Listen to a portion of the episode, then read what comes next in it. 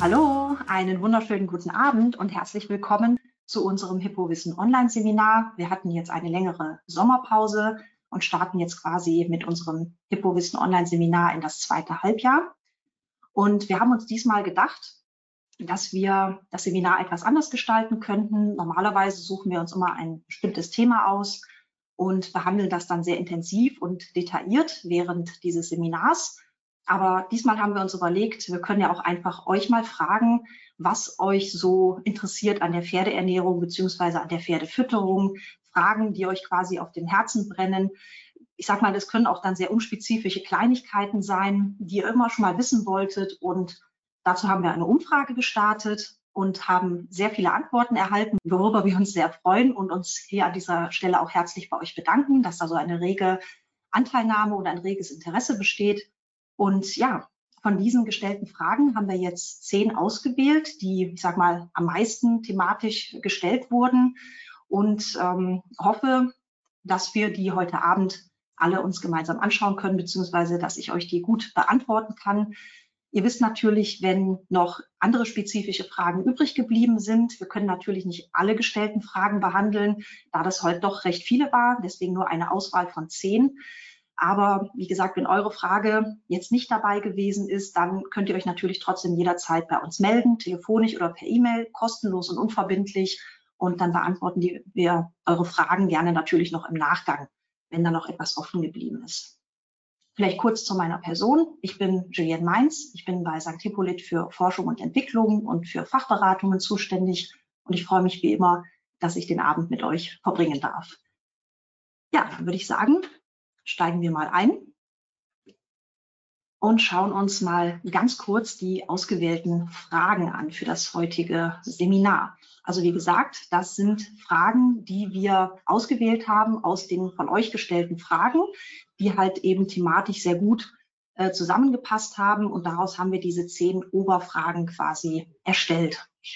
Zum, einen geht es los mit den Proteinlieferanten. Da war reges Interesse. Da gucken wir zum Beispiel Soja und Luzerne natürlich an, aber auch alternative Proteinlieferanten beziehungsweise alternative Proteinquellen. Dann eine Frage, die natürlich sehr häufig auftritt. Getreide und Pferde. Passt das eigentlich zusammen?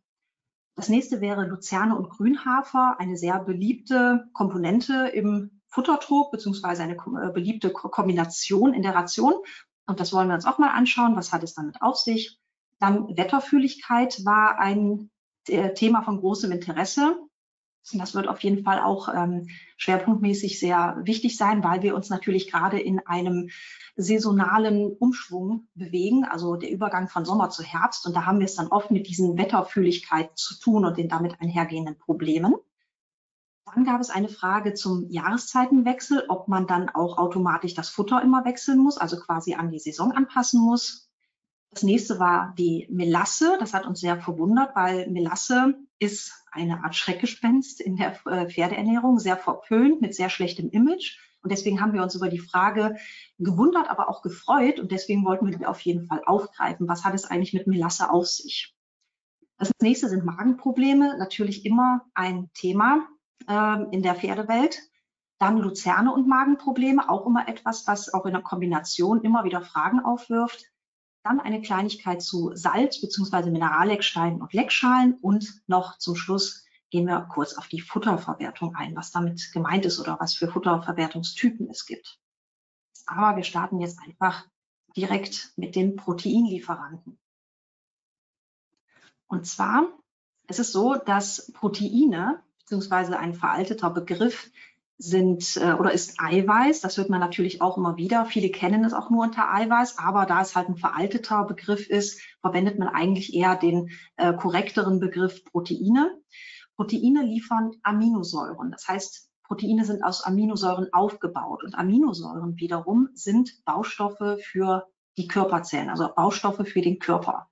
Das betrifft zum Beispiel Muskelzellen, aber auch Hautzellen, Zellen von Hufhorn oder vom Pferdehaar. Mit anderen Worten, Proteine werden im ganzen Körper für jede Zelle gebraucht. Ohne die kann der Körper gar nicht aufgebaut werden. Futtermittel enthalten normalerweise alle einen nativen Proteingehalt. Es gibt hier natürlich gewisse Ausnahmen, wie zum Beispiel reines Öl. Also ein reines Öl enthält normalerweise keine Proteine.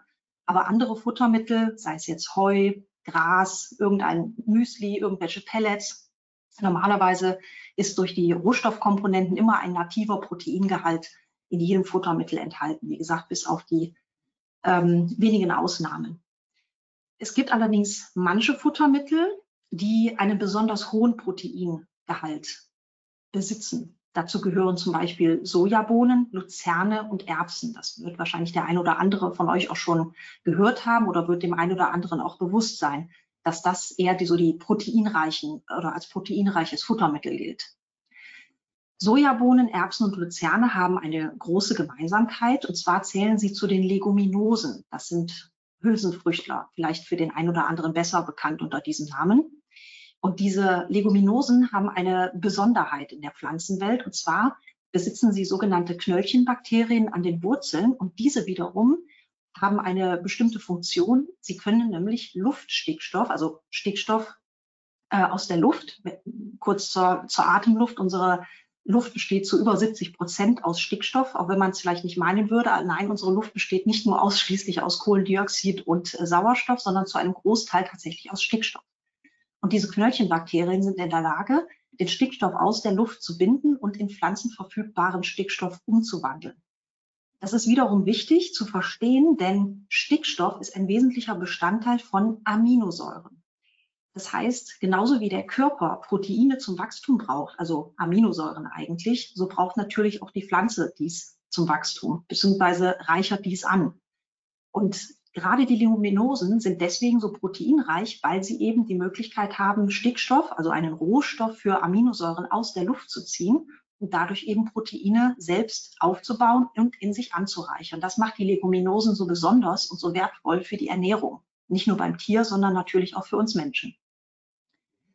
Protein aus Soja, da gehe ich jetzt noch mal im Speziellen kurz drauf ein, hat zudem eine hohe sogenannte biologische Wertigkeit. Die biologische Wertigkeit beschreibt quasi die Güte des Aminosäuremusters. Das heißt, Soja hat ein für Menschen und Tiere sehr günstiges Aminosäuremuster. Es ist ja so, dass Proteine in einer Pflanze zum Beispiel nicht immer gleich aufgebaut sind und auch im Tier ist das anders aufgebaut. Das heißt, die Proteine bzw. ähm, das Gesamtmuster der Proteine setzt sich aus verschiedenen Aminosäuren zusammen. Die verschiedenen Aminosäuren ergeben halt entsprechende Proteine. Man die tierischen Proteine bzw. die tierischen Aminosäuremuster nicht mit den Pflanzen vergleichen kann, sollte jedem klar sein, weil wir sind natürlich ganz verschiedene Lebewesen. Aber es ist tatsächlich so, dass Soja dem Aminosäuremuster von tierischem Fleisch relativ nahe kommt. Und das macht Soja so wertvoll. Jeder von euch hat sicherlich schon mal gehört, dass Veganer immer Probleme mit der Proteinzufuhr haben, was natürlich nicht stimmt. Aber es ist für den Menschen zum Beispiel natürlich einfacher, seine Aminosäuren über Fleisch zu decken, also über tierisches Fleisch, weil eben da das Aminosäuremuster besonders günstig für den Menschen ist, weil sich Fleisch eben so ähnelt mit menschlichem Fleisch. Das ist ja, denke ich mal, jedem einleuchtend. Aber Soja ist deswegen eben ein guter Ersatz, weil es tatsächlich dem Fleisch-Aminosäuremuster relativ nahe kommt. Und das ist eben der Grund, warum Soja auch gerne für Tiere oder bei Menschen eingesetzt werden, weil es eben sehr wertvoll ist. Hier würde ich allerdings noch darauf eingehen, ganz kurz, weil Soja auch nicht so ein gutes Image immer hat. Es ist sehr verpönt von wegen, es ist genmanipuliert, es ist ähm, aus Südamerika bzw. Süd- und Mittelamerika. Es wird ähm, der Regenwald dafür abgeholzt, damit Soja angepflanzt werden kann. Das stimmt auch. Es gibt genmanipulierten Soja, der eben auch aus Südamerika kommt, dort im großen Stil angebaut wird und für den Regenwald abgeholzt wird. Das ist eine ziemliche Katastrophe. Das ist eine riesige CO2-Last. Das muss ja auch vor allen Dingen alles nach Europa geschippt werden. Das ist natürlich etwas, das sollte man möglichst vermeiden. Deswegen sollte man jetzt zum Beispiel bei dem Pferdefutter sollte man schon möglichst auf gentechnikfreien Soja aus Europa achten. Nur als kleiner Tipp am Rande. Wir haben ja auch Soja in unseren Futtermitteln enthalten und setzen den ein. Und unser Soja zum Beispiel kommt ausschließlich aus Europa beziehungsweise aus Deutschland sogar. Also im Prinzip regionaler kann man es fast nicht machen. Und wir setzen eben keinen gentechnisch veränderten Soja ein. Das ist ein ganz wichtiger Punkt. Und da kann man auch, wie gesagt, guten Gewissens zu dieser wirklich wertvollen Proteinquelle kann man dann auch wirklich greifen.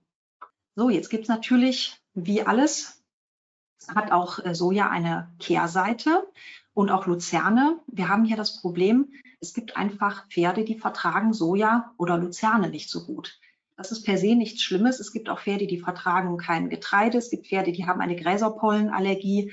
Ähm, wie gesagt, das sind sehr individuelle Unterschiede, aber es ist tatsächlich so. Es gibt einfach Pferde, die vertragen Soja und oder Luzerne nicht so gut. Unverträglichkeiten bei Soja äußern sich beim Pferd gerne zum Beispiel in Blähungen oder einem Blähbauch oder auch in juckender Haut, also plötzlich auftretender Juckreiz. Das sind Dinge, die man natürlich beobachtet, wenn man Soja füttert. Wenn man jetzt Soja schon ein Jahr lang füttert und plötzlich tritt sowas wie juckende Haut auf, dann ist das natürlich nicht auf eine Sojaunverträglichkeit zurückzuführen. Also wenn, dann merkt man das relativ schnell, wenn man Soja füttert und das Pferd eben solche Symptome zeigt, dann setzt man Soja am besten erstmal wieder ab. Verschwindet das Symptom dann auch direkt wieder, dann kann man davon ausgehen, dass das Pferd in dem Fall einfach Soja nicht verträgt. Mit der Luzerne ist es ähnlich. Auch hier haben wir tatsächlich Pferde, die Luzerne nicht so gut vertragen. Allerdings handelt es sich hier meistens um Pferde, die Myopathien haben. Also gerade bei der MIM-Variante PX wird Luzerne nicht so gut vertragen. Aber das heißt nicht, dass die Luzerne per se schlecht ist. Auch diese hat ihre Vorzüge, wie wir später noch sehen werden. Aber wie gesagt, es gibt halt individuelle Unterschiede. Das muss man dann halt von Pferd zu Pferd eben auch abwägen. Ja, was ist denn jetzt, wenn man auf so wertvolle Proteinquelle nicht zurückgreifen kann, wie zum Beispiel Soja oder eben auch Luzerne, auch eben eine Leguminose, die proteinreich ist? Hier hat man halt die Möglichkeit, auf alternative, eben auch geeignete und auch hochwertige Proteinquellen zurückzugreifen, nämlich bestimmte Proteinkonzentrate aus zum Beispiel Erbsen, auch wieder eine Leguminose, Kartoffeln, Reis oder auch Hanf. Ich sage mal, der Nachteil ist hier natürlich, dass das sehr teure Produkte sind. Diese Proteinkonzentrate, die sind einfach als Rohstoff schon sehr teuer. Und das macht natürlich auch das Produkt entsprechend äh, teurer. Aber wie gesagt, dafür hat man Proteinkonzentrate, die wirklich auch wiederum eine sehr, sehr gute Alternative zu eben Soja oder Luzerne darstellen und das Pferd mit diesen wichtigen Bausteinen versorgt. Hier auf der rechten Seite abgebildet seht ihr mal ein paar Beispiele von sojafreien Futtermitteln aus unserem Sortiment. Also Soja und auch Luzernefrei sind diese Produkte aus unserer Westlinie. Haben wir zum Beispiel das West Sensitive Bodyguard. Das ist ein Mineralfutter. Wir haben das West Sensitive Crunch. Das ist ein pelletiertes Basisfuttermittel. Das West Sensitive Mesh, ein Mesh, wie der Name schon sagt. Und auch noch den West Protein Booster. Das ist ein Pulver eben nochmal zur gezielten Zugabe von Proteinen in der Ration. Das sind also alles Futtermittel, diese Sensitivreihe und der Proteinbooster, die luzernefrei sind, die sojafrei sind, aber sich alle durch einen hohen Proteingehalt und eine hochwertige Proteinquelle auszeichnen. Das nächste Thema, dazu kommen wir jetzt schon, ist die Frage, ob Getreide für Pferde überhaupt geeignet ist oder ob Getreide per se schlecht ist für Pferde. Denn auch Getreide gerät immer mehr in Verruf. Pauschal muss man sagen, nein, Getreide ist nicht schlecht für Pferde. Getreide ist nach wie vor, und das schon immerhin seit, seit Menschengedenken, ein sehr wertvolles Nahrungsmittel, sowohl für Menschen als auch für die Tiere. Ich habe hier einmal die Vor- und Nachteile aufgeführt, damit man das so ein bisschen besser sich gegenüberstellen kann. Wir haben es bei Getreide nicht nur einfach mit einem stärkereichen Mehlkörper zu tun, sondern das Getreide bietet ja noch viel mehr. Ich sage jetzt mal ganz salopp, es bietet eine Schlafmöglichkeit für unsere Pferde. Ich meine, immerhin streuen wir Pferde meistens oder sehr häufig zumindest mit Stroh ein. Also ich sage mal, Getreide per se kann ja so schlecht nicht sein. Aber, und dazu komme ich jetzt bei der nächsten Folie noch, wir haben auch noch ganz viele andere wertvolle Getreidebestandteile, abgesehen eben von dem Stärkekörper, vor dem manche sich ein bisschen fürchten und der auch eher für die Nachteile verantwortlich ist, zu denen ich jetzt komme.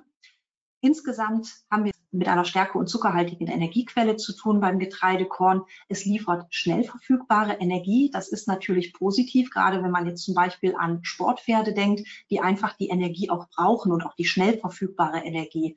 Wir haben langsam verfügbare Energiequellen wie natürlich Strukturkohlenhydrate aus dem Heu, die für das Pferd essentiell und wichtig sind. Aber gerade im Sport braucht man natürlich auch einfach mal diese schnell verfügbare Power. Und die kriegen wir meistens nur eben durch diese schnell verfügbaren Kohlenhydrate, nämlich zum Beispiel Stärke und Zucker. Insgesamt mehr Kraft für Sportpferde. wir haben den Vorteil vom Getreide, dass auch Pferde, die sehr mäkelig sind, also die wirklich fast alles stehen lassen, dass Getreide wirklich immer auch gerne gefressen wird. In den seltensten Fällen würde auch ein Pferd mal Getreide natürlich stehen lassen, aber Getreide wird im Allgemeinen tatsächlich immer sehr gerne gefressen. Und noch ein wichtiger Punkt, Leber- und Nierenprobleme. Und das kennen wir, davon sind Pferde relativ oft betroffen aus den unterschiedlichsten Gründen. Aber stärke- und zuckerhaltige Futtermittel sind bei Leber- und Nierenproblemen tatsächlich eher unproblematisch. Hier sind eher zu hohe Fettgehalte ein Problem oder auch zu hohe Proteingehalte bei hohen Nierenwerten. Aber Getreide funktioniert bei Leberproblemen zum Beispiel hervorragend. Deswegen das heißt jetzt nicht, dass man ein Pferd das Getreide grundsätzlich nicht verträgt und dann Leberprobleme hat, dass man dem Getreide füttern soll. Aber es ist trotzdem wichtig zu erwähnen, dass bei so einer Problematik wie Leberproblemen zum Beispiel Getreide tatsächlich sehr gut funktioniert und die Leber nicht zusätzlich überlastet. Das ist ein wichtiger Punkt. Ja, demgegenüber stehen natürlich aber auch die Nachteile, die mit Getreide einhergehen. Das ist zum Beispiel ein relativ hoher Phosphorgehalt. Das ist jetzt nicht sonderlich dramatisch. Man muss halt nur darauf achten, dass ein Kalziumausgleich gegebenenfalls stattfindet. Das hängt aber auch nur dann ähm, damit zusammen oder kommt erst dann zum Tragen, wenn man jetzt wirklich immens hohe Mengen an Getreide füttert. Da sind wir dann schon bei ein paar Kilogramm am Tag. Wenn wir uns in einem moderaten Rahmen von ein bis zwei Kilogramm bewegen, ist das zum Beispiel auch kein Problem. Also selbst dann ist das Calcium-Phosphor-Verhältnis normalerweise nicht gefährdet. Das größte Problem, und dazu kommen wir jetzt, ist eigentlich das zu viel an Stärke und Zucker.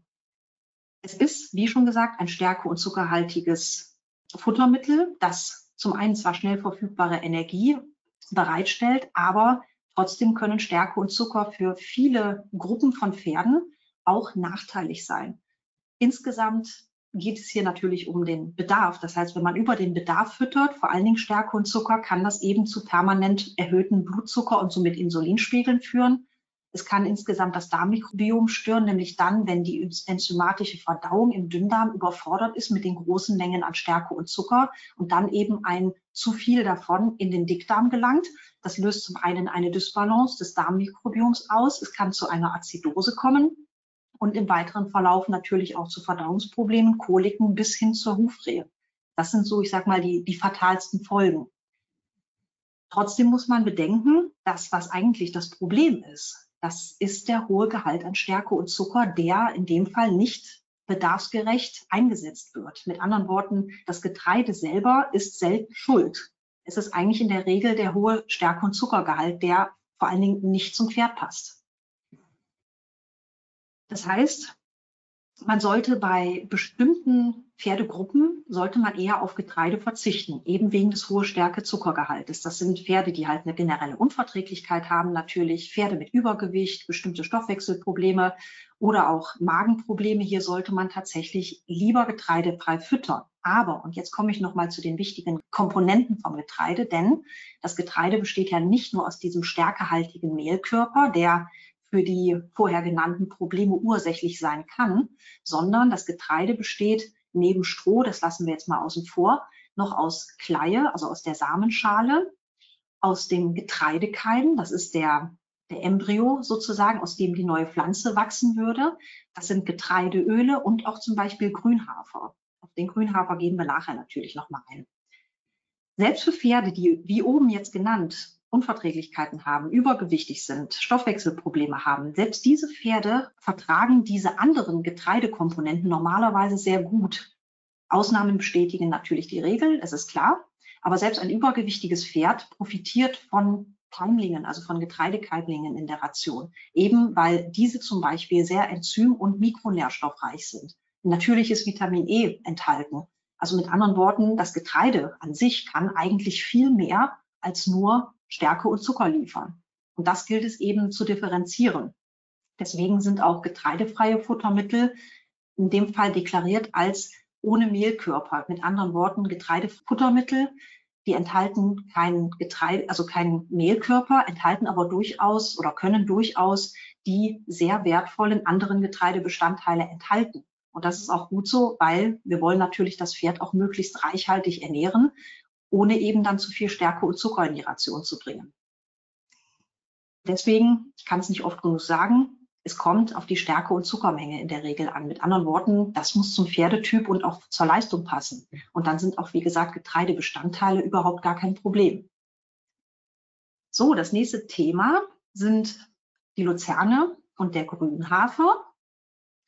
Die Luzerne haben wir ja jetzt schon kennengelernt. Das ist eine Futterleguminose. Die ist also relativ proteinreich und kann, wie gesagt, eine, einen guten Vorteil in der Ration bieten, indem man eben einfach durch eine gesunde Futterpflanze, eben in dem Fall eine Futterleguminose, den Proteingehalt erhöht. Grünhafer ist im Prinzip nichts anderes als die junge Haferpflanze vor der Ausbildung des stärkehaltigen Mehlkörpers. Also Grünhafer ist tatsächlich auch für die Pferde geeignet, die Hafer als solchen nicht so gut vertragen. Schlicht der Hafer. Ähm, es gibt Pferde, die einfach sehr ja, ich sag mal, etwas kribbelig, kitzelig ähm, und mit etwas erhöhtem Temperament auf Haferfütterung reagieren. Das kennt man natürlich. Aber für diese Pferde gilt auch keine Angst vor dem Grünhafer, weil auch im Hafer, das, was, den, was das Pferd eigentlich sticht, das ist auch wieder diese schnell verfügbare Energie aus dem stärkehaltigen Mehlkörper. Und der ist im Grünhafer ja noch nicht ausgebildet. Mit anderen Worten, der Hafer wird also früh geerntet bevor der Mehlkörper ausgebildet wird. Und dann ist das ein hervorragendes, faserreiches Futter, gerade für Pferde, die so eher ein bisschen zur Schwerfutterigkeit neigen, also eher ein bisschen mager äh, sind und aber nicht jetzt noch viel mehr Kraftfutter oder Getreide bekommen sollen, ist das wirklich eine gute Alternative, einfach Grünhafer noch in die Ration einzubringen, um dem Pferd eben einfach auch ein bisschen Hilfe beim Auffüttern zu bieten. Im Prinzip sind Luzerne und Grünhafer in der Kombination, also eben diese nährreiche Kombination, sind die eigentlich perfekt geeignet eben als Duo, um unter anderem den Rohfasergehalt in der Ration zu erhöhen, also Struktur in die Ration zu bringen, gerade halt bei getreidehaltigen Rationen sehr sinnvoll, also bei Sportpferden, die vor allem auch hohe Mengen Getreide bekommen. Dann ist es gut, um die Kau- und somit auch die Fresszeit zu verlängern. Es hat keine zusätzliche Stärke, aber trotzdem kann es den Energiegehalt in der Ration erhöhen, also auch wieder für Sportpferde natürlich sehr sinnvoll. Den Proteingehalt kann man damit natürlich erhöhen, halt zum Beispiel durch die Luzerne in dem Fall, um schwerfutterige Pferde schonend aufzufüttern, wie schon gesagt. Und man darf nicht vergessen, in kleinen Mengen ist es aber natürlich auch ein gutes Beschäftigungsfutter für leichtfutterige Pferde. Man sollte das natürlich dann eher in Maßen halten, weil es ja, wie gesagt, eher protein- und energiereich ist. Aber in Händeportionen ähm, kann man das, wie gesagt, auch an leichtfutterige Pferde geben, damit die eben auch ein bisschen was im Trog haben. Als Beschäftigungsfutter in kleinen Mengen kein Problem. Bei dieser Gelegenheit kann ich euch eigentlich auch passenderweise direkt ein ganz, ganz neues Produkt von uns vorstellen, das gerade erst auf den Markt gekommen ist. Äh, unser neuer Luzerne-Mix, Glückswiese Bio-Luzerne-Mix. Wir haben hier eine Komponenten oder beziehungsweise eine Kombination eben aus Luzerne und Grünhafer, aber eben in Bio-Qualität. Und das ist eben die besondere Neuheit. Wir freuen uns sehr, dass wir dieses Produkt jetzt anbieten können. Es ist frei von Getreidestärke, es enthält keine Melasse, keine Öle, es ist nicht mineralisiert. Mit anderen Worten, es ist wirklich reine Luzerne und reiner Grünhafer in Bio-Qualität und nichts weiteres. Eine super perfekte Ergänzung zum Kraftfutter, zur Aufwertung der Faserration. Und ja, da sind wir sehr froh, dass wir euch das auf jeden Fall anbieten können und das auch noch in Bio-Qualität. Und kleiner Spoiler schon mal vorab, es wird natürlich heute Abend nach dem Online-Seminar wieder ein Gewinnspiel geben auf Social Media. Und da gibt es unser neues Glückswiese Bio-Luzerne-Mix zu gewinnen. Das schon mal als Spoiler vorab. So, das nächste Thema ist die Wetterfühligkeit. Die Wetterfühligkeit ist, wie gesagt, gerade jetzt ein Thema, weil jetzt haben viele Pferde Probleme damit. Die einen werden jetzt sagen, oh ja, mein Pferd hat sehr starke Probleme. Andere haben vielleicht noch nichts davon gehört. Aber deswegen ist es so wichtig, dass wir das aufgreifen. Und wie gesagt, die Zeit wäre jetzt perfekt dafür, weil jetzt kommen die Probleme vermehrt, äh, treten die auf bei den Pferden. Es ist so, dass Wetter- und Temperaturumschwünge in Zukunft häufiger bzw. auch verstärkt auftreten werden. Vielen Dank und schöne Grüße an den Klimawandel an der Stelle. Ähm, das werden wir nicht vermeiden können. Das hat es natürlich vorher auch schon gegeben, aber diese extremen Wetterbedingungen, die werden einfach in Zukunft häufiger und verstärkt auftreten. Das muss man sich bewusst machen. Deswegen muss man auch davon ausgehen, dass wahrscheinlich in Zukunft auch mehr Pferde Probleme damit bekommen werden. Viele alte Pferde haben Probleme damit, aber es betrifft eben nicht nur die alten Pferde, sondern im Prinzip kann es sich durch jedes Alter durchziehen, dass Pferde diese Wetterfühligkeit ja, entwickeln oder beziehungsweise es einfach schon seit, ähm, seit jungen Jahren auch einfach schon haben. Vielleicht kommt dem einen oder anderen das bekannt vor, wenn ein Wetter- oder Temperaturwechsel erfolgt, also ein drastischer Anstieg oder Abfall der Temperatur oder Wetterumschwünge von schwülwarm, nass bis hin zu nasskalt und das halt innerhalb von einem auf den anderen Tag, dass das Pferd auf einmal Bauchschmerzen zeigt kleine Koliken oder vielleicht sogar größere Problematiken, also hinsichtlich der Koliken. Kotwasser tritt plötzlich auf, obwohl ansonsten nichts verändert wurde. Das Futter wurde nicht umgestellt, keine Stresssituation, nur das Wetter hat sich geändert. Kreislaufprobleme können auftreten, angelaufene Beine. Das Pferd steht auf einmal äh, mit dicken Beinen äh, da und man weiß gar nicht, was jetzt eigentlich gewesen ist. Steifheit oder auch harte Muskulatur allgemein bei Kälte ist auch zu beobachten. Man darf nicht vergessen, nicht nur die Pferde leiden natürlich, ich sag mal, leiden an Wetterumschwüngen. Äh, auch das Weidegras ist sehr empfindlich gegenüber klimatischen Veränderungen. Gerade jetzt im Herbst steigen die Fruktangehalte im Gras wieder, was wir natürlich wiederum an den Pferden merken, dass dann wieder Probleme wie also Verdauungsprobleme oder vielleicht auch die ein oder andere leichte Hufrehe auftritt, Koliken und sowas treten auf weil der Zuckergehalt im Gras steigt. Und das ist etwas, wo man im Herbst halt auch wirklich besonders aufpassen muss. Und gerade was die Fruktangehalte im Gras hochschießen lässt, sind vor allen Dingen diese kalten Nächte mit darauffolgend sonnigen Tagen. Das ist immer so ein besonderer Anzeiger, dass man weiß, man muss vorsichtig sein, ob man das Pferd auf die Weide bringt oder ob man es direkt in den frühen Morgenstunden auf die Weide bringt. Da sollte man auf jeden Fall vorsichtig sein. Insgesamt muss man bei der Wetterfühligkeit sagen, man kann natürlich gegen die Wetterfühligkeit als solches nicht viel machen. Das ist bei einem Pferd so oder nicht, aber man kann, Gott sei Dank, natürlich ein bisschen Vorsorge treffen.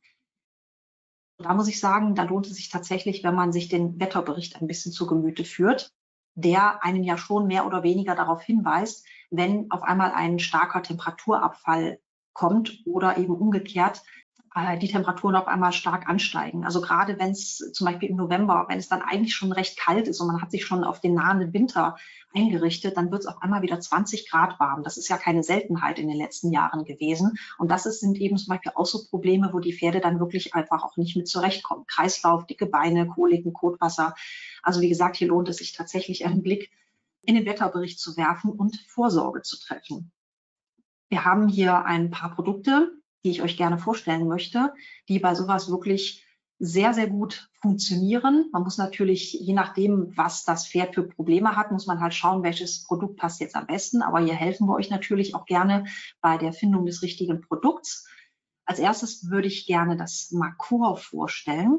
Dieses Produkt hat sich wirklich sehr bewährt, wenn es um wetterbedingte Koliken, Kreislaufprobleme und angelaufene Beine handelt. Also gerade wenn ich weiß, okay, in zwei Tagen soll laut Wetterbericht soll ein äh, Temperaturumschwung kommen, dann fange ich am besten dann schon an, das Makor zu füttern und fütter das quasi über diesen Wetterumschwung hinaus. Also ich sag mal ungefähr zwei, drei Tage vorher, zwei, drei Tage nachher. Meistens reicht das schon, dass man einfach nur diesen Wetterumschwung gut abdeckt mit ein paar Tagen vorher, ein paar Tagen nachher. Es ist nicht gesagt, dass man das Produkt dann dauerhaft füttern muss. Wir haben es hier mit einem Liquid zu tun. Es gibt es auch in pelletierter Form. Es hat natürlich auch eine gewisse Haltbarkeit. Das heißt, gerade in der Übergangszeit lohnt es sich, wenn man dann einfach so eine Flasche von dem Marcor Liquid im Schrank stehen hat und das dann wirklich bei Bedarf einfach tageweise einsetzt. Und solange die Temperaturen dann in Ordnung sind oder keine großen Schwankungen bestehen, kann man es auch erstmal wieder aussetzen. Also selbst das funktioniert sehr gut, wenn man es eher so punktuell um den Wetterwechsel herum einsetzt. Aber natürlich ist es auch zur Dauerfütterung, wäre es auch geeignet. Und das ist, funktioniert erschreckend gut, muss man sagen. Dann haben wir noch äh, Robosan oder Semicolon. Das sind die beiden Produkte in den Kartons abgebildet hier oben. Das sind Riegel, also Darmriegel. Die kann man halt direkt so aus der Hand füttern, ähnlich wie ein Leckerli oder auch zerbröseln und unter das mischen. Und die haben sich sehr bewährt bei Kotwasser und auch anderen Verdauungsproblemen. Verdauungsprobleme jeglicher Art, gerade das Semikolon ist da sehr stark, weil das nicht nur ein Präbiotikum ist wie das Robosan, sondern zusätzlich noch ein Probiotikum und das Darmmikrobiom aktiv unterstützt und wieder aufbaut. Also hier auf jeden Fall gerade an die Kotwasserkandidaten und die, die halt dann wirklich so ein bisschen mit Durchfall reagieren oder sonstigen Verdauungsproblemen. Da wäre das auf jeden Fall die richtige Wahl.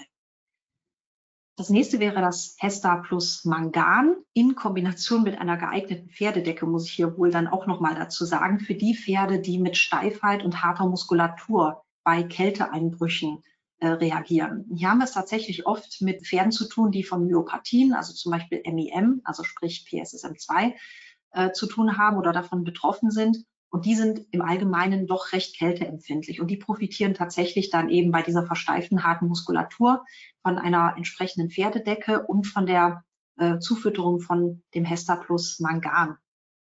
Also auch hier muss man leider sagen, auch wer vielleicht jetzt kein großer Fan ist vom Pferdeeindecken, es gibt durchaus Pferde, die auch davon profitieren, wenn man die mitten im August, wenn dann wirklich auch kalte Nächte kommen, dass man sich nicht davor scheut, auch dann wirklich bei, im Sommer in einer kalten Nacht das Pferd vielleicht mal leicht einzudecken. Man wird den Unterschied merken. Also gerade bei den Myopathie-Pferden sieht man halt sehr oft, dass sie da wirklich sehr empfindlich sind, wenn es dann nachts mal ein bisschen kälter wird. Auch wenn Sommer ist, aber auch dann kann der Rücken kalt werden und das ist, mag die Muskulatur dann nicht so gern.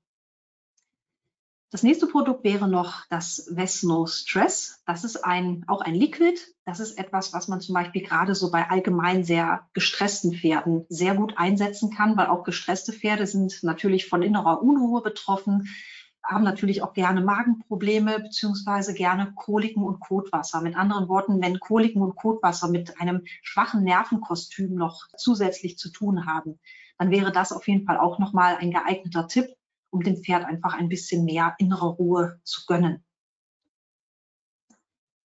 So, dann kommen wir schon zur nächsten Frage. Und zwar, auch ganz interessant, Jahreszeitenwechsel, Futterwechsel. Also mit anderen Worten, muss man eigentlich das Futter ständig an die verschiedenen Jahreszeiten anpassen. Jetzt mal abgesehen davon, dass es je nach Jahreszeit Wetterfühligkeit gibt, wie wir gerade gesehen haben.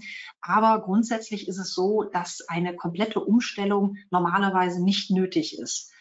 Während der verschiedenen Jahreszeiten kann man aber durchaus sinnvolle kleine Anpassungen in der Ration machen, beziehungsweise kleine Ergänzungen. Das funktioniert normalerweise sehr gut und deswegen wollen wir uns das mal anschauen, die verschiedenen Jahreszeiten und was man da sinnvollerweise noch machen kann. Fangen wir an mit dem Frühling. Wir haben es hier natürlich, ähm, wie auch im Herbst jetzt, das sehen wir gleich nochmal, haben wir es mit steigenden Fruktangehalten im Weidegras zu tun. Also erstmal das und zweitens, das Pferd wird natürlich sowieso erstmal angeweidet im Frühjahr. Dadurch, dass die Fruktangehalte dann relativ hoch sein können, auch wieder in Kombination mit kalten Nächten und darauf folgenden sonnigen Tagen, ist natürlich sehr viel Vorsicht geboten und ein Anweiden sollte natürlich vorsichtig erfolgen. Das ist klar, das kennt wahrscheinlich jeder von euch. Es gibt natürlich Pferde, die auf diese Umstellung von wahrscheinlich reiner Heufütterung oder Heulagefütterung im Winter und dann der, die Umstellung auf das Weidegras oder zumindest das Dazukommen des Weidegrases. Viele Pferde reagieren da halt gerne mit Kotwasser im Frühjahr. Das wird sicherlich jetzt auch der ein oder andere von euch mit einem Nicken bejahen können. Und das ist zum Beispiel etwas, da kann man auch sehr gut vorbeugen. Also auch das ist etwas, was man nicht einfach geschehen lassen muss, sondern auch da kann man vorbeugen, zum Beispiel mit den Produkten, die ich eben schon vorgestellt habe, mit dem Bobosan oder eben in schwereren Fällen auf jeden Fall kann man auch dann direkt auf das Semikolon umsteigen oder ähm, wie gesagt, beide sind dann sehr gut geeignet. Achtung, Wetter- und Temperaturumschwünge. Hier sind wir wieder bei der Wetterfühligkeit, die wir jetzt äh, groß abgehandelt haben. Wenn das der Fall sein sollte bei eurem Pferd, also wenn ihr wisst, okay, das ist wetterempfindlich und temperaturempfindlich, dann ist natürlich gerade dieser Wechsel im Frühjahr ist dann natürlich besonders extrem, wie auch jetzt im Herbst. Von daher auch dann vielleicht mal an das ein oder andere Produkt denken, das da gut helfen kann. Wie gesagt, wir sind natürlich auch beraten, stehen wir zur Seite, wenn ihr euch da nicht sicher seid, was das richtige Feuerpferd wäre. Ja, im Sommer müsste man eventuell die Kraftmoderation nochmal überdenken, eventuell reduzieren. Das hängt aber natürlich vom Weideangebot ab. Also mit anderen Worten, geht man für eine Stunde pro Tag auf die Weide oder steht mein Pferd 24-7 draußen, ist das Weideangebot sehr gut und üppig, also bekommt mein Pferd sehr, sehr viel Futter über die Weide. Geht mein Pferd gleichzeitig im Sport oder ist es halt nur im Freizeitbereich ähm, unterwegs? Das sind so Dinge, da könnte man auf jeden Fall die Menge der Ration nochmal überdenken, ob man da vielleicht einfach das Kraftfutter zurückschraubt oder ich sag mal bei Robustpferderassen, die wirklich 24-7 draußen stehen, ähm, ob man da vielleicht wirklich auf eine reine Mineralisierung zurückfährt. Das hängt natürlich jetzt in dem Fall auch vom Typ ab, vom Typ Pferd, von der Haltungsform, wie das Pferd eingesetzt wird. Aber wie gesagt, grundsätzlich kann man hier auf jeden Fall die Kraftfuturation nochmal überdenken hinsichtlich der Menge. Dann beginnt ja zur Sommersonnenwende schon der nächste Fellwechsel, also Ende Juni schon. Das kommt einem sehr früh vor, aber es ist tatsächlich so, da fängt es schon an mit der Vorbereitung des Winterfells, auch wenn der Sommer gerade erst angefangen hat. Aber auch dann kann man schon im Prinzip das Pferd im Fellwechsel unterstützen oder schon beginnen, das Pferd zu unterstützen. Zum einen kann man das machen, indem man die Spurenelemente erhöht. Das kann man zum Beispiel mit unserem Mikrovital machen. Das ist so ein typisches Produkt mit sehr hochdosierten, organisch gebundenen Spurenelementen, um eben das Pferd während des Fellwechsels besonders gut mit Mineralstoffen zu versorgen. Man kann Leinöl oder Leinsamen zufüttern, auch eben wegen der Omega-3-Fettsäuren, um Haut und Fell zu unterstützen. Oder auch gerade bei schwerfutterigen Pferden bietet sich hier auch nochmal ein Probiotikum an, um den Darm aufzubauen, beziehungsweise den Darm und das Darmmikrobiom zu stärken. Und damit tut sich das Pferd dann insgesamt auch leichter in dieser doch recht anstrengenden und nicht zu unterschätzenden Zeit des Fellwechsels. Man darf nicht vergessen, das Pferd wechselt mal eben sein ganzes Deckhaar. Das ist nicht wenig. Das ist nicht wenig äh, an Ressourcen, was das Pferd da verbrauchen muss. Und natürlich, und jetzt kommen wir zum wirklichen Sommerproblem, was einem vielleicht dann direkt einleuchtender ist. Sommer, warme Temperaturen, Hitze, die Pferde schwitzen natürlich vermehrt, mehr als im Winter normalerweise. Gerade, ich sag mal, die sportlich aktiven Pferde, die lassen dann beim Training und auf dem Turnier dann schon recht viel Schweiß. Und bei sowas sollte man natürlich darauf achten, dass man Elektrolyte zuführt, denn die Elektrolyte sind genau das, was über den Schweiß verloren geht. Mit anderen Worten, man gibt dem Pferd über die Fütterung der Elektrolyte das zurück, was es übers Schwitzen halt natürlicherweise verliert. So, Herbst, auf den gehen wir ja jetzt dann mit großen Schritten zu. Auch hier wieder Achtung, die steigenden Fruktangehalte im Weidegras, das hatte ich schon angesprochen. Auch hier haben wir wieder eine doch bedeutende Futterumstellung, nämlich der Umstieg von Weidegras auf Heu- oder Heulagefütterung, die über den Winter dann anhält. Und auch hier tritt Kotwasser tatsächlich auf. Also es liegt nicht nur am jungen Weidegras, sondern Pferde reagieren tatsächlich gerne auch mit Kotwasser, wenn die wieder auf Heu umgestellt werden oder Heulage. Also auch hier kann man entsprechend vorbeugen oder halt zumindest, wenn ich weiß, dass mein Pferd ein bisschen Probleme damit hat, ich kann schnell reagieren mit zum Beispiel den entsprechenden Produkten, die ich schon vorgestellt hatte, Semikolon oder eben Robosan. Auch hier muss ich jetzt nicht nochmal extra erwähnen, aber Wetter- und Temperaturumschwünge, klar, ganz klar im Herbst. Und man kann auch jetzt schon mal überlegen, ob man bei bestimmten Pferden vielleicht auch die Kraftfutteration jetzt wieder nach oben korrigiert. Das hängt natürlich auch wieder vom Weideangebot ab. Es ist eher unwahrscheinlich, dass die Weiden jetzt noch so extrem üppig sind, hängt aber natürlich auch wieder vom Futterverwertungstyp ab. Wenn das Pferd eher schwerfutterig ist, dann würde es jetzt wahrscheinlich von der Weide nicht mehr so viel nährstoffreiches Futter zu sich oder aufnehmen können. Und hier kann man dann schon darüber nachdenken, ob man die Kraftfutterration wieder etwas erhöht, bevor das Pferd eben zu viel an Gewicht abnimmt und man dann wirklich ein Problem hat. Und damit kommen wir zum Winter. Auch hier haben wir es wieder mit der Vorbereitung auf den nächsten Fellwechsel zu tun, nämlich am Tag der Wintersonnenwende in dem, also in dem Fall Ende, ähm, Ende Dezember. Hier kann man dann auch wieder mit erhöhten Spurenelementen äh, beihelfen. Man kann Leinöl oder Leinsamen, wie gesagt, zufüttern, Probiotika, wie gesagt, bei schwerfutterigen Pferden oder deswegen auch unten nochmal extra empfohlen nach Wurmkuren. Die stehen jetzt hier extra so ein bisschen separat, weil Wurmkuren haben jetzt keine, also die passen jetzt jahreszeitlich nicht so, so gut rein. Deswegen lieber allgemein etwas formuliert. Nach Wurmkuren kann man natürlich auch immer sehr gut ein Probiotikum einsetzen um den Darm, wie gesagt, ein bisschen zu unterstützen, weil eine Wurmkur ist ja auch nicht ohne. Schwerfutterige Pferde oder Pferde, die sogar schon abgenommen haben. Das müssen nicht nur Senioren sein. Es gibt natürlich auch Pferde jeden Alters, die sich ein bisschen schwer tun, im Winter das Gewicht zu halten. Hier kann man einfach ein bisschen nachhelfen mit einer zusätzlichen Heukopfsration, mit Rübenschnitzel oder auch zum Beispiel mit Luzerne und Grünhafer, wenn die Kraftfutteration alleine jetzt vielleicht nicht ausreichen sollte oder man auch einfach nicht so hohe Mengen Kraftfutter, also zum Beispiel getreidehaltiges Kraftfutter füttern möchte. Da kann man dann relativ einfach nachhelfen, um den schwerfutterigen Pferden es ein bisschen leichter zu machen, über den Winter zu kommen. So, das nächste Thema ist die Melasse, das Schreckgespenst. ich finde es, wie gesagt, sehr gut, dass diese Frage gestellt wurde, weil Melasse ist halt einfach, und das ähm, wird sich jetzt wahrscheinlich auch jeder fragen, wie man sowas überhaupt thematisieren kann. Die böse Melasse, die ist ja ach so schlecht. Ähm, naja, aber schauen wir uns das vielleicht mal ein bisschen genauer an, was es genau damit eigentlich auf sich hat.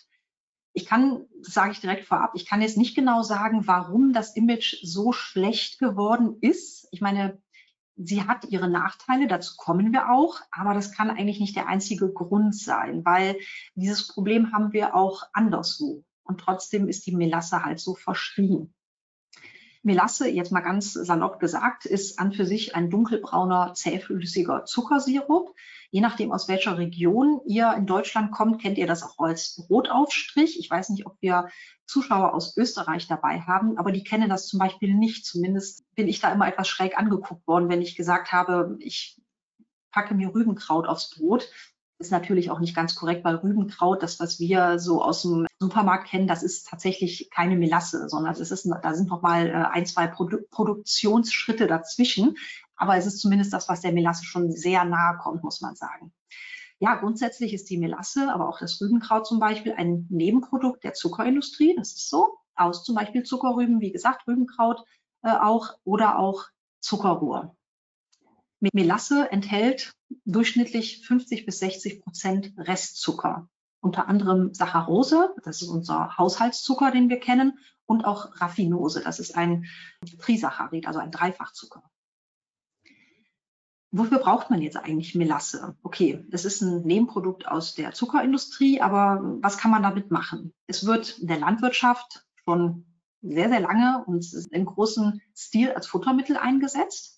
Es wird aber auch in der Biotechnologie zum Beispiel als Fermentationsrohstoff eingesetzt, als Fermentationsrohstoff Grundlage für zum Beispiel Alkohol oder Backhefe. Also wir reden hier wirklich eher als Nährboden, also als Nährstoff, also als Futter für Hefen zum Beispiel. Es wird aber auch zum Beispiel in der Pharmazie als Nährmedium für Antibiotika, zum Beispiel Penicillin eingesetzt. Also es ist schon, man sieht schon, okay, das ist auf jeden Fall hat es immer mit Ernährung zu tun. Also Melasse nährt, wie auch immer, was auch immer, aber es ist auf jeden Fall ein guter Nährstofflieferant. Und es wird auch als Nahrungsergänzungsmittel eingesetzt, durchaus. Moment. Jetzt muss ich mal kurz nachdenken. Moment, Nahrungsergänzungsmittel. Nahrungsergänzungsmittel. Moment mal, aber ein Nahrungsergänzungsmittel, das ist doch eigentlich etwas, was man zu seiner eigenen Ernährung noch zusätzlich obendrauf gibt. Eine Ergänzung meiner Ernährung. Und Nahrungsergänzungsmittel sind doch eigentlich immer was Gutes und was Gesundes. Wie, wie passt das denn jetzt mit der schlimmen Melasse zusammen, frage ich mich. Wie kann es sein, dass ich in einem Reformhaus, wo es nur lauter gute Sachen gibt, wie kann es denn sein, dass ich da Melasse bekomme? Hm. Vielleicht liegt das daran, dass Melasse sehr viele Vorteile hat, die, glaube ich, heute sehr in Vergessenheit geraten ist oder die vielleicht einfach ignoriert werden, weil Melasse ja ach so böse ist. Wenn wir uns die Mikronährstoffe mal angucken von der Melasse, dann stellen wir fest, dass die extrem hohe Eisen, Magnesium, Kalium, Calcium und Chromgehalte hat und auch reich an Betain und Vitaminen ist. Chrom ist zum Beispiel etwas, was ich hier auch hervorheben möchte, weil Chrom ist zum Beispiel etwas, was gerade bei EMS-Pferden, also bei Pferden mit Insulinresistenz, Hufrehe gefährdete Pferde, das sind Pferde, die tatsächlich auf chromhaltige Futtermittel angewiesen sind. Warum? Weil Chrom die Insulinsensitivität der Zellen erhöht. Also gerade das, was beim EMS-Pferd bzw. beim insulinresistenten Pferd nicht mehr so richtig funktioniert. Da ist Chrom gut. Das funktioniert. Also mit anderen Worten, diese Pferde profitieren von Chrom in der Fütterung, damit eben dieser Insulinresistenz entgegengesteuert werden kann. Ist natürlich ein bisschen eigenartig, wenn man jetzt überlegt, dass gerade Melasse, die ja doch sehr zuckerhaltig ist, was natürlich bei Insulinresistenz nicht gut ist, dass aber gerade die so chromhaltig ist. Hm. Eigenartig. Ist jetzt Melasse geeignet fürs Pferd oder nicht? Vielleicht stellt ihr euch selber jetzt mal die Frage, ist das so oder ist es nicht so? Ich würde sagen, wir gucken uns die Vor- und Nachteile nochmal an. Das macht es vielleicht ein bisschen eindeutiger. Wir haben jetzt gesehen, die Melasse ist sehr mikronährstoffreich. Sie ersetzt natürlich kein Mineralfutter, so ist das nicht gemeint. Aber es ist ein natürliches Nahrungsmittel oder Futtermittel, das einen natürlichen, also nativ hohen Mineralstoffgehalt hat. Es hat leicht verfügbare, gut verdauliche Energiequelle, Zucker halt. Das muss man einfach so sehen. Das kann problematisch sein, das wissen wir. Aber auch Zucker ist etwas, was der Körper braucht. Unser Gehirn zum Beispiel braucht fast ausschließlich Zucker, sonst funktioniert das nicht. Und auf unser Gehirn können wir nicht verzichten. Melasse hat eine sehr hohe Akzeptanz. Gut, ist klar, es schmeckt süßlich. Es ist zudem ein natürlicher Konservierungsstoff. Man kann natürlich auch künstliche Konservierungsstoffe einsetzen, aber das möchten wir natürlich auch nicht. Und Melasse ist tatsächlich ein natürlicher Konservierungsstoff. Das heißt, wir können mit Melasse ähm, Futtermittel zum Beispiel haltbarer machen. Und ein Punkt, der mir persönlich sehr wichtig ist, es ist ein Nebenprodukt aus der Zuckerindustrie. Das heißt, wenn man das eben nicht als Abfallstoff ansieht, sondern wirklich als Nebenprodukt und als wertvolles Produkt, dann unterstützt man damit auch noch gleichzeitig die Kreislaufwirtschaft und die Nachhaltigkeit, weil die Melasse fällt sowieso an bei der Zuckerindustrie. Warum verschwenden und wegschmeißen? Das ist ja nicht der Sinn einer nachhaltigen Gesellschaft oder einer nachhaltigen Wirtschaft. Aber, und jetzt kommen wir natürlich zu dem ganz hohen Nachteil, wir haben einen großen, also einen hohen Zuckergehalt. Und wir haben jetzt schon ein paar Mal gesehen, und wir wissen das auch alle, dass nicht alle Pferde mit so hohen Zuckergehalten klarkommen. Das stimmt. Aber trotzdem, und jetzt stellt euch selber nochmal die Frage, wie viel Melasse füttert man einem Pferd? Ein Kilo, zwei Kilo, das wäre ein Problem. Aber meistens sind das winzige Mengen. Also selbst in den Futtermitteln, in denen es heute noch Melasse gibt, die gibt es natürlich nach wie vor, auch wenn es, wie gesagt, ein bisschen verpönt ist. Aber es gibt durchaus auf dem Markt noch Futtermittel, in denen tatsächlich Zuckerrübenmelasse drin ist. Aber selbst da sind es relativ kleine Mengen. Das darf man, darf man nicht vergessen. Also auch da ist der Zuckergehalt natürlich wieder relativ zu sehen.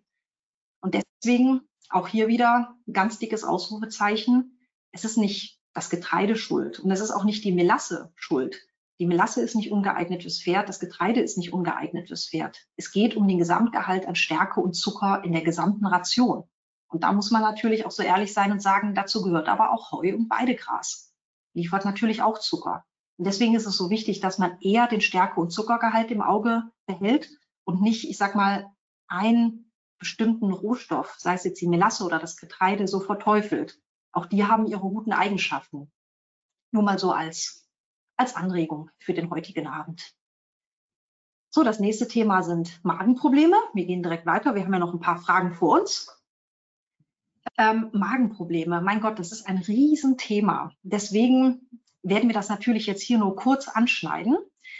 Magenprobleme sind aber allgegenwärtig. Es haben so viele Pferde Magenprobleme, es ist erschreckend. Also selbst im Freizeitbereich kommt das viel zu häufig vor, leider. Das Pferd ist ein sensibler Organismus, ein sensibler, wie soll ich sagen, ein sensibler Typ, also ein, hat auch ein sensibles Nervenkostüm, die meisten zumindest. Und ähm, das passt nicht immer so ganz zur Umwelt des Pferdes zusammen. Das sehen wir zum Beispiel bei der sportlichen Beanspruchung. Leistungsanforderungen im Training, Turniere, Transporte. Die Haltung spielt natürlich eine Rolle, also die Haltungsform. Damit meine ich jetzt nicht, Boxenhaltung ist per se schlecht, Offenstallhaltung ist immer besser. Es kommt tatsächlich auch hier auf das individuelle Pferd an. Nicht jede Haltungsform passt zu jedem Pferd. Das muss man tatsächlich manchmal auch etwas schmerzlich erfahren und versuchen auch zu eruieren. Was für eine Haltungsform passt zu meinem Pferd?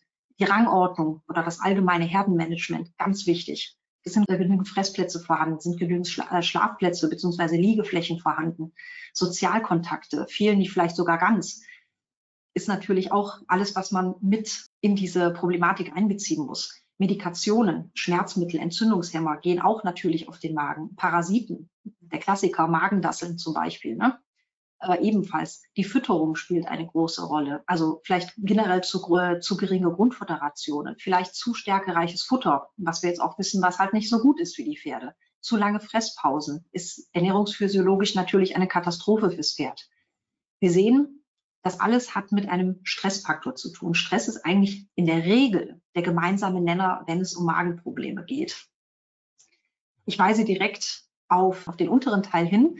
Magenprobleme sind ein großes Thema und deswegen gehen wir da hier zwar drauf ein, weil das ein paar Mal gefragt wurde tatsächlich und es war ja eure Aufgabe, euch äh, uns eure Fragen zu stellen und da Magen halt sehr oft äh, vorkam, wollten wir das hier nochmal aufgreifen. Aber wir haben ein ganzes Online-Seminar zum Thema Magenprobleme gemacht, weil das jetzt hier natürlich nur sehr kurz angeschnitten wird. bitte schaut euch gerne auf unserem YouTube-Kanal unter Hippo Wissen unser Online-Seminar zum Thema Magenprobleme an. Da ist alles nochmal viel genauer und detaillierter erklärt. Also das nur als Hinweis für euch. Lohnt sich auf jeden Fall reinzuschauen. Aber jetzt nochmal ganz kurz zurück. Wie kann ich Magenprobleme vorbeugen? Stress reduzieren ist natürlich ganz klar, weil wir haben gesehen, Stress ist irgendwie immer der gemeinsame Nenner und man kann hier schon viel verhindern, indem man vielleicht die Haltungsform überdenkt, die Trainingssituation überdenkt, ähm, am Fütterungsmanagement noch ein bisschen schraubt. Das sind alles so Dinge. Klar, Schmerzmittel, Entzündungshemmer lassen sich nicht immer vermeiden, aber auch der Tierarzt weiß, dass man mit Schmerzmitteln zum Beispiel jetzt nicht dauerhaft ins Pferd reingehen kann, weil das eben den Magen reizt. Das weiß der Tierarzt dann aber auch. Aber wie gesagt, trotzdem, wo es geht, natürlich vermeiden. Zur Fütterung zumindest können wir euch natürlich gerne zur Seite stehen. Wir haben gerade was Magenprobleme angeht, sind wir sehr, sehr gut aufgestellt. Natürlich, weil es eben auch viele Pferde betrifft. Und wir haben ja auch schon wirklich etliche Jahre Erfahrung und entwickeln unsere Produkte natürlich auch immer entsprechend weiter. Abgesehen davon, dass natürlich ausreichend gutes Holz zur Verfügung gestellt werden sollte. Und hier ist nochmal die Faustformel von 1,5 bis 2 Kilogramm je 100 Kilogramm Körpergewicht im Tag aufgeführt eben zur Förderung der Speichelbildung, die einen natürlichen Puffer darstellt für die Magensäure, sollte man insgesamt auch Stärke und Zucker reduzieren. Ja, eben auch schon mal kurz erwähnt, auch hier ist eine getreidefreie Ration eher besser geeignet. Das heißt nicht, dass jedes Pferd getreidefrei ernährt werden soll, aber gerade bei den Pferden, erstens bei denen, bei denen man weiß, dass Magenprobleme vorliegen, sollte man auf jeden Fall auf getreidefrei umsteigen, zumindest vorübergehend. Oder wenn ich weiß, mein Pferd hat immer wieder Probleme mit dem Magen, ist einfach insgesamt magensensibel, vielleicht sicherheitshalber auf einer getreidefreien Ernährung bleiben und Stärkezucker reduziert füttern. Weiter unterstützen kann man natürlich schleimstoffbildende Futtermittel geben, wie zum Beispiel Leinsamen oder Flohsamenschalen. Das unterstützt einfach die körpereigene Schleimhaut insofern, dass man dann nochmal einen zusätzlichen pflanzlichen Schutzfilm eben in Form zum Beispiel von Leinsamen dazu gibt. Und auch Pektine, das ist auch wieder eine Zuckerform, aber in, dem Fall eine, ein, na, ein Ballaststoff, der in der Lage ist, einen gelartigen Schutzfilm zu bilden. Auch wieder etwas, was natürlich dann die gereizte Magenhaut beruhigt und schützt vor dem weiteren Säureeintrag. Ich habe hier auf der rechten Seite nur mal eine kleine Auswahl getroffen an Basisprodukten. Das Brandon XL zum Beispiel eignet sich hier sehr gut. Wir haben das Reislein und auch die Westprodukte sind hier gebildet. Also in dem Fall der eine Sack für die äh, ganze Bandbreite unserer Westprodukte, die im Prinzip alle für Magenprobleme geeignet sind. Hier vielleicht könnte man noch deutlich hervorheben das West Gastrobit, das nochmal speziell für magenempfindliche Pferde auch zum Auffüttern sehr gut geeignet ist. Aber worauf ich eigentlich auch, äh, eingehen möchte, sind unten die drei Produkte. Zum einen das Linustar natürlich, goldgelber Leinsamen, bietet sich immer sehr gut an, auch im Fellwechsel, wie wir gesehen haben, aber vor allen Dingen das Gastrointestinal und auch das Gastrobalsam, die beiden linken Produkte, kann ich sehr, sehr gut empfehlen, gerade bei bestehenden Magenproblemen als Kombination oder Ergänzung zum Arzneimittel, das natürlich nicht immer vermieden werden kann, das Gastrointestinal in dem Fall, aber auch das Gastrobalsam, auch für die Fütterung zwischendurch. Kurz hervorzuheben, das Gastrointestinal ist eben eine ganzheitliche Magen-Darm-Kur. Also mit anderen Worten, es baut die Schleimhaut wieder auf. Wir haben Nukleotide enthalten, die das Darmzottenwachstum und die Schleimhautregeneration anregen. Und das Gastrobalsam, auch hier die Besonderheit, es ist ein, ein Öl, aber das ist nicht das Besonderste an diesem Produkt, sondern was besonders ist, ist das enthaltene Sanddornmazerat, das eine ziemliche Einzigartigkeit darstellt. Das Sanddornmazerat hat sich als sehr nützlich und sehr effektiv gezeigt, wenn es um die Heilung von Läsionen und Magenschleimhautreizungen geht. Mit anderen Worten, wir können hier tatsächlich die Heilung von diesen Magenschleimhautproblematiken aktiv unterstützen. Und das Gastrobalsam ist zum Beispiel etwas, was sich auch sehr bewährt hat, wenn ein Pferd zwar wieder genesen ist, aber man weiß, okay, der, ein Pferd neigt einfach dazu, zu dieser Magensensibilität. Immer mal wieder einen Kanister Gastrobalsam als Kur zwischenschieben. Damit kann man schon oft Schlimmeres verhindern. Aber wie gesagt, auch hier, wenn ihr dazu Beratung braucht, meldet euch gerne und dann stellen wir euch eine entsprechende Kur zusammen als Vorschlag, wie ihr den Magenproblemen den Kampf ansagen könnt. Wir bleiben noch kurz bei den Magenproblemen, weil das auch immer wieder Thema ist. Wir ziehen jetzt die Luzerne nochmal mit ein in diese Thematik. Das aus einem ganz bestimmten Grund, denn Luzerne und Magenprobleme sind auch immer wieder Thema. Hier gibt es sehr viele, ja, sagen wir ruhig auch Mythen oder beziehungsweise so, so ein Image, das sich auch hier hartnäckig hält. Und ich würde sagen, wir machen das jetzt einfach ganz nüchtern und schauen uns einfach mal an, was sagt die Wissenschaft dazu? Nicht, was sagt Social Media dazu oder was sagt ähm, die Stallkollegin oder der Tierarzt oder sonst was. Wir gucken uns wirklich jetzt mal an, was sagt die Wissenschaft dazu. Ich habe hier ein paar kleine Auszüge dabei oder mal aufgelistet, was Studien so ergeben haben, wenn es darum geht, wie reagieren Pferde auf Luzerne, beziehungsweise wie steht Luzerne in Verbindung mit Magenproblemen. Luzerne Heu in dem Fall liefert puffernde Eigenschaften, unter anderem Magnesium und Calcium für den Pferdemagen. Mit anderen Worten, Luzerne hat natürliche Eigenschaften, die die Magensäure puffern, also die Aggressivität der Magensäure abmildert. Die Luzerne hat eine antiulcerogene Wirkung, also mit anderen Worten, man kann Magenulzera, also Magenschüren, tatsächlich vorbeugen. Luzerne reduziert den Schweregrad von Magenschüren und Luzerne trägt im Allgemeinen halt, Entschuldigung, das hatte ich schon erwähnt, zur Prävention bei. Sorry, genau. So, wie kommt es aber, dass Luzerne jetzt so ein schlechtes Image hat? Und jetzt kommt's. Luzerne Häcksel, also ich sag mal grob stängeliges Luzerne Heu, gefüttert in großen Mengen, ich beziehe mich hier auf eine bestimmte Studie, die noch nicht ganz so alt ist. Da wurden die Pferde mit mehreren Kilogramm pro Tag davon gefüttert. Das ist eher unüblich. Also mit anderen Worten, es wird gemacht. Aber normalerweise füttert man Heu aus Gräsern. Ich denke mal, vielleicht füttert der eine oder andere von euch äh, Luzerne Heu, aber üblich ist es normalerweise eigentlich nicht. Es kommt eher selten vor.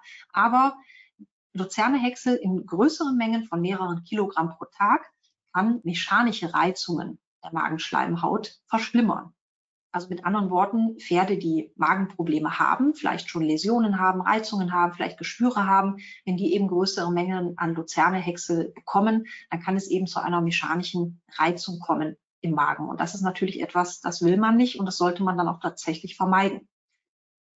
Aber auch da wird eingeräumt, dass zum Beispiel pelletiertes Luzernemehl, also feine Luzerne, dass die wiederum gar kein Problem darstellt. Also mit anderen Worten, hier hat es tatsächlich was mit der Strukturform zu tun, also mit in dem Fall mit der Strukturlänge, also Luzerne Häcksel in dem Fall und auch natürlich mit der Menge. Daher ist das Fazit, die positiven Eigenschaften, also die puffernden Eigenschaften von der Luzerne, die sind nach wie vor eigentlich unumstritten. Das heißt, die sind immer noch völlig in Ordnung, wenn man ein Pferd mit Magenproblemen hat, zum Beispiel Luzernemehl in pelletierter Form zu füttern, ist in Ordnung und kein Problem. Und auch Luzerne Heu oder Luzerne Häcksel ist auch bei Pferden, die keine Magenprobleme haben, ebenfalls in Ordnung. Auch das ist etwas, nur um euch ein bisschen dafür zu sensibilisieren. Man sollte nicht immer alles schwarz oder weiß sehen, sondern man sollte sich immer fragen, okay, in welchem Verhältnis steht das? Ist mein Pferd gesund oder nicht? Handelt es sich um Luzerne als solche, weil die giftig ist für den Magen? Ist sie natürlich nicht, sondern in dem Fall hängt es tatsächlich einfach mit der Häcksellänge zusammen. Wenn sie fein vermahlen ist und als Pellet gepresst zum Beispiel, kein Problem. Häcksel dagegen können problematisch sein, aber auch hier normalerweise nur dann in größeren Mengen. Also deswegen die Anregung, manche Dinge auch dann mal kritisch zu hinterfragen. So, wir kommen zur nächsten Frage. Ich meine, es ist die vorletzte, und zwar zu Salzminerallecksteinen und Leckschalen kennt wahrscheinlich jeder, also Mineralleckstein und Leckschalen, da gehe ich gleich nochmal drauf ein. Sollte wahrscheinlich jedem bekannt sein. Salz natürlich, damit ist in dem Fall Natriumchlorid gemeint, wird tatsächlich nicht über das Grundfutter gedeckt. Das heißt, eine Supplementierung ist normalerweise immer notwendig. Das wird ganz einfach in Form eines Salzlecksteins gemacht zur freien Verfügung, also indem man den zum Beispiel in der Box aufhängt oder auf dem Paddock oder im Unterstand im Offenstall, vielleicht gerade wenn es dann ein Herdenverbund ist, dass man vielleicht mehrere an mehreren Stellen aufhängt, damit jedes Pferd auch die Gelegenheit daran zu gehen. Es ist eigentlich eine sehr schöne und einfache Sache, weil die Pferde nehmen das normalerweise relativ gerne an und gehen da auch gerne dran. Ähm, es ist halt etwas, was man jetzt nicht gezielt über Zusatzfuttermittel normalerweise supplementiert oder ich sag mal mit Kochsalz hergeht und das dann noch zusätzlich in den Trog nicht ist normalerweise, wie gesagt, nicht nötig, weil die Pferde das ganz gut über den Salzleckstein sich selber einfach nehmen und auch abdecken. der ein oder andere wird vielleicht beobachten, dass das im Sommer etwas mehr ist, weil da haben wir natürlich auch wieder entsprechende Verluste über den Schweiß. Da wird das vielleicht ein bisschen, wird der Salzleckstein unter Umständen etwas mehr aufgesucht, ist aber auch wieder individuell unterschiedlich von Pferd zu Pferd. Kleiner Hinweis vielleicht an dieser Stelle noch. Bei Saugfohlen sollte kein Salzleckstein in den, also in erreichbarer Nähe hängen, denn bei Fohlen kann es tatsächlich zu Durchfall führen. Das heißt, entweder man sollte den Salzleckstein in der Box zum Beispiel so aufhängen oder anbringen, dass wirklich nur die Stute daran kommt, oder man überbrückt eben die Zeit, solange das Fohlen noch bei der Seite der Mutter ist, dass man dann wirklich erstmal auf den Salzleckstein verzichtet, gegebenenfalls die Mutter zusätzlich mit Natriumchlorid versorgt, aber selbst für eine kurze Überbrückungszeit wäre es jetzt nicht so schlimm. Man muss halt nur darauf achten, dass das Fohlen selber nicht daran kommt. Wenn die abgesetzt sind, ist das normalerweise schon kein Problem mehr. Wenn die fünf, sechs Monate alt sind, selbst dann könnten die rein theoretisch dann auch schon an den Salzleckstein gehen. Das ruft dann auch keine Probleme mehr hervor. Auch dann ist das für die Fohlen natürlich wichtig, dass sie mit Salz versorgt werden können. Ein Mineralleckstein ist denke ich mal, ein relativ beliebtes Produkt im Allgemeinen. Wir haben es hier mit mineralisierten Lecksteinen zu tun, also sprich wie ein Salzleckstein, nur dass er eben zusätzlich noch die anderen Mineralstoffe enthält, also auch durchaus essentielle Spurenelemente. Man muss hier allerdings vorsichtig sein, was man tatsächlich kauft, denn es gibt diese sehr beliebten roten Lecksteine, aber da lohnt sich tatsächlich, dass man wirklich einen ganz genauen Blick aufs Etikett wirft, denn diese roten Lecksteine sind ganz oft tatsächlich auch nur, in Anführungszeichen, nur Salzlecksteine, also auch nur Natriumchlorid und nicht eben zwingend mineralisiert. Hier sollte man tatsächlich aufpassen, äh, wenn man sich halt dazu entscheidet, dass man auch wirklich schaut, ob man das Richtige ausgewählt hat. Leckschalen im Allgemeinen, das sind im Prinzip mineralisierte Leckmassen, ziemlich fest, also sag mal so bonbonkonsistent, kann aber auch recht sandig sein. Da gibt es unterschiedliche ähm, die in Schalen angeboten werden. Und auf diese beiden, also die Minerallecksteine und die Leckschalen, möchte ich jetzt nochmal etwas näher eingehen, auch wieder mit einer Gegenüberstellung von Vor- und Nachteilen. Ganz klarer Vorteil, sowohl vom Mineralleckstein als auch von der Leckschale, ist die einfache Handhabung. Ich meine, den Mineralleckstein hängt man auch wieder einfach in die Box oder auf den Paddock, in den Unterstand und so weiter. Die Leckschale wird im Prinzip genauso gehandhabt. In der Box findet man die normalerweise eher nicht, weil da ist die Gefahr zu groß, dass das Pferd da reintritt und das verunreinigt durch Stroh und durch Mist und so weiter. Aber das wird gerne halt auch bei reiner Weidehaltung angewandt, dass man das den Pferden im Prinzip auf der Weide anbietet und sie sich selbst dann mit den Mineralstoffen versorgen können. Insgesamt natürlich auch eine längere Haltbarkeit. Damit ist jetzt nicht die absolute Haltbarkeit gemeint, die ist jetzt bei einem Mineralfutter aus dem Eimer auch nicht kürzer oder länger, aber den Salz, äh, den Mineralleckstein, den hänge ich auf und habe dann Ruhe, bis er weg ist. Und das ist bei der Leckschale genauso. Ich stelle die hin und habe Ruhe, bis sie leer ist und muss dann erst wieder auffüllen. Genau, besonders bei reiner Weidehaltung ist das natürlich super praktisch, dass nicht jedes Pferd rausgezogen werden muss und seine Portion Kraftfutter mit Mineralfutter und so weiter bekommen muss. Und meistens sind diese Minerallecksteine und Leckschalen auch verhältnismäßig preiswert. Aber was ich tatsächlich ähm, als sehr, sehr großes Manko äh, erachte, beziehungsweise ja, für mich das auch ein Ausschlusskriterium wäre, ist, man hat einfach keine Kontrolle über die tatsächlich aufgenommene Menge ich beobachte mein Pferd nicht 24 Stunden am Tag. Ich weiß nicht, wie viel geht es jetzt wirklich daran. Ich habe natürlich noch eine ungefähre Kontrolle, wenn mein Pferd in Einzelhaltung steht, also in einer Box, dann kann ich mir ungefähr ausrechnen, gut, das Pferd ist jetzt ähm, so und so viele Wochen mit dem Mineralleckstein zurechtgekommen. Dann weiß ich ungefähr im Schnitt, wie viel mein Pferd dann von den Mineralstoffen tatsächlich aufgenommen hat. Gut, aber in einer Herde wird das dann schon sehr viel schwieriger. Mit einer Leckschale oder einem Mineralleckstein. Ich weiß ja jetzt nicht, welches Pferd geht vielleicht ständig daran. Es gibt Pferde, die stehen vielleicht immer da dran und lecken daran rum. Und dann gibt es andere Pferde, die gehen da gar nicht hin. Ich habe keine Kontrolle darüber, gerade im Herdenmanagement, welches Pferd ist jetzt vielleicht übermineralisiert und welches ist total untermineralisiert. Und man muss leider auch sagen, dass diese Leckschalen und die Minerallecksteine häufig auch jetzt nicht unbedingt die hochwertigsten Mineralstoffverbindungen haben. Das ist also auch nochmal etwas, was man bedenken sollte. Also um ein kleines Fazit äh, zu ziehen, Minerallecksteine und Leckschalen sind absolut praktisch für den Pferdehalter, gar keine Frage. Das ist an für sich eine super Idee, aber die ersetzen leider selten eine kontrollierte, hochwertige Mineralstoffversorgung. Und wir wissen alle, wenn es an Mineralstoffen mangelt, dann treten irgendwann Probleme auf, die wir lieber nicht haben würden. Deswegen gerne auch hier nochmal überdenken. Dann kommen wir zur letzten Frage. Ich hatte ja gesagt, da werden wir noch mal ganz kurz auf die Futterverwertung eingehen. Hier geht es eigentlich hauptsächlich um eine kleine Begrifflichkeitserklärung, ähm, weil das eben auch immer mal wieder gefragt wird oder auch oft nicht so unbedingt so richtig verstanden wird. Jeder von euch kennt wahrscheinlich die Begriffe schwerfutterig, leichtfutterig. Das hat sicherlich jeder schon mal gehört. Die meisten werden auch wissen, was das bedeutet. Aber wir haben das tatsächlich öfter auch schon mal als Frage gestellt bekommen, dass es nicht so ganz klar ist, was das jetzt eigentlich bedeutet. Viele verwechseln das nämlich mit dem Appetit des Pferdes. Also ein schwerfutteriges Pferd wäre demnach ein mäkeliges Pferd, das nicht so gerne, das nicht so großen Appetit hat, das meiste Futter stehen lässt. Und ein leichtfutteriges Pferd wäre eben eins, das immer großen Appetit hat und eigentlich alles frisst, was man ihm vorsetzt. Das ist tatsächlich aber nicht der Fall. Wenn man von schwerfutterigen oder leichtfutterigen Pferden zu, äh, spricht, dann haben wir es tatsächlich oder meinen wir oder allgemein meint man damit die Futterverwertung. Also wie gut ist das Pferd in der Lage, Nährstoffe aus der aufgenommenen Ration zu verwerten? Also was davon oder wie viel davon kommt beim Pferd wirklich im Körper an und wird vom Pferd auch umgesetzt in Muskelmasse, in Fett, in äh, Stoffwechselleistung und so weiter.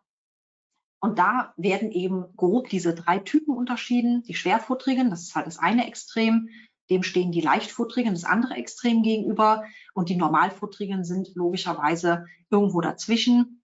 Und ähm, ja, wie definiert sich das jetzt genau? Schwerfutterige Pferde sind diese, die relativ viel Futter benötigen, um ihr Gewicht zu halten. Also etwas, wo man normalerweise sagen würde, mein Gott, was bekommt das Pferd alles zu fressen? Und trotzdem ist der relativ schmal. Das sind diese typischen schwerfutterigen Pferde. Die brauchen viel Futter, um ihre Konstitution halten zu können. Das sind die Pferde, die gerne im Winter zugefüttert werden müssen, weil dann kommt noch ein weiteres Problem dazu, nämlich die Kälte. Das heißt, die Pferde müssen, also alle Pferde müssen dann ihre Körpertemperatur aufrechterhalten, viel intensiver als im Sommer natürlich. Und diese Pferde müssen dann so viel Energie für das Temperaturhalten des Körpers aufwenden, dass das über die Nahrung dann schon knapp wird. Und dann brauchen die dann noch mehr Futter als sowieso schon. Das sind meist Vollblüter oder auch sportliche Warmblüter, also eh schon diese, sag mal, eher drahtigen Pferde. Das sind gerne diese schwerfutterigen, schwerfutterigen Futtertypen.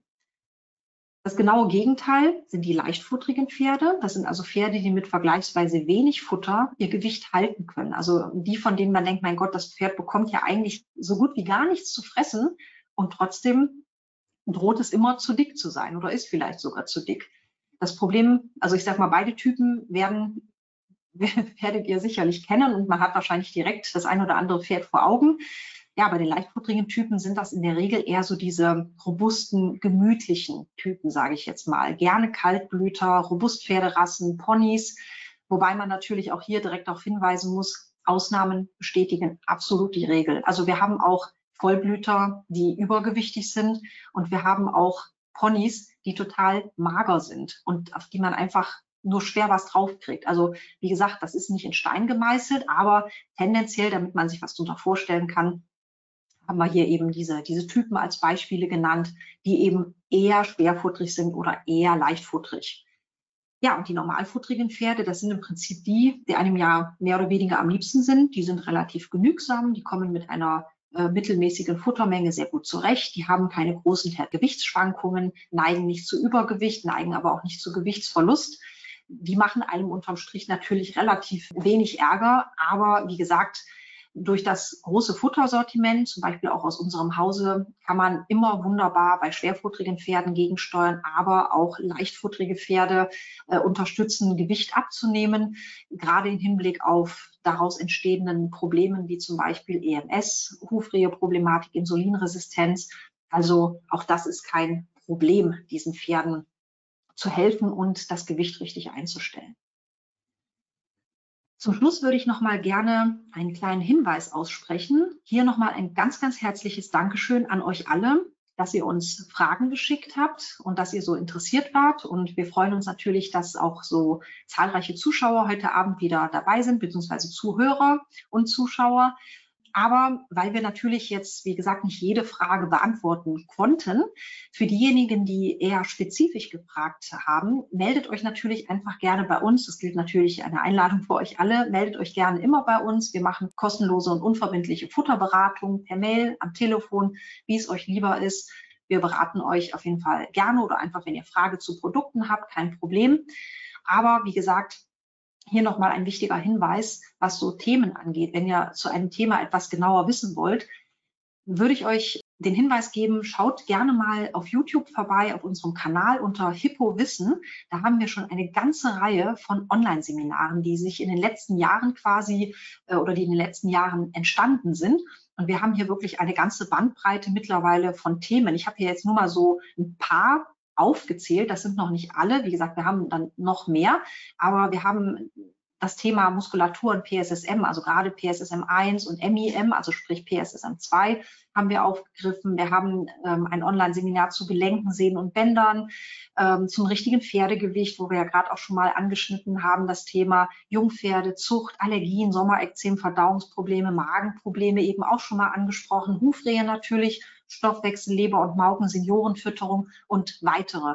Also wenn jetzt vielleicht für euch heute Abend nicht die richtige Frage beziehungsweise entsprechend die richtige Antwort dabei war, stöbert gerne mal auf unserem Kanal herum. Da haben wir, wie gesagt, schon sehr informative Online-Seminare und wenn dann noch eine Frage offen ist oder einfach so, meldet euch gerne. So, und damit der kleinen Literaturübersicht, die natürlich obligatorisch ist, komme ich auch zu, schon zum Ende unseres heutigen Online-Seminars. Ähm, wir würden uns sehr freuen, wenn ihr nachher nach Beenden des Seminars noch schnell den Feedback-Fragebogen ausfüllen würdet. Der ist für uns natürlich ganz wichtig. Dann könnt ihr sagen, was hat euch gefallen, was hat euch nicht so gut gefallen. Für uns ist das sehr wichtig, um zu sehen, was können wir besser machen, um auf eure Wünsche einzugehen. Ansonsten nochmal der Hinweis, das Seminar ist natürlich aufgezeichnet worden. Das heißt, es wird in den kommenden Tagen auf YouTube äh, zur Verfügung stehen, sowie die anderen Hippowissen Online-Seminare natürlich auch. Zwinker, zwinker. Ähm, aber es wird natürlich auch als Podcast ähm, verfügbar sein. Wenn ihr jetzt keine Lust habt, euch das in Bild und äh, allem nochmal anzugucken, könnt ihr das auch einfach über die Kopfhörer beim Spaziergang oder so euch einfach nochmal anhören. Und ja, ansonsten, wie gesagt, meldet euch gerne jederzeit bei uns. Wir freuen uns auf jeden Fall, wenn ihr auch beim nächsten Mal wieder mit dabei seid. Bei unserem nächsten Online-Seminar im November werden wir natürlich auch wieder rechtzeitig ankündigen. Und ja, ich drücke auf jeden Fall die Daumen, denn gleich geht unser Gewinnspiel los. Macht gerne mit auf Social Media, schaut euch das gerne an.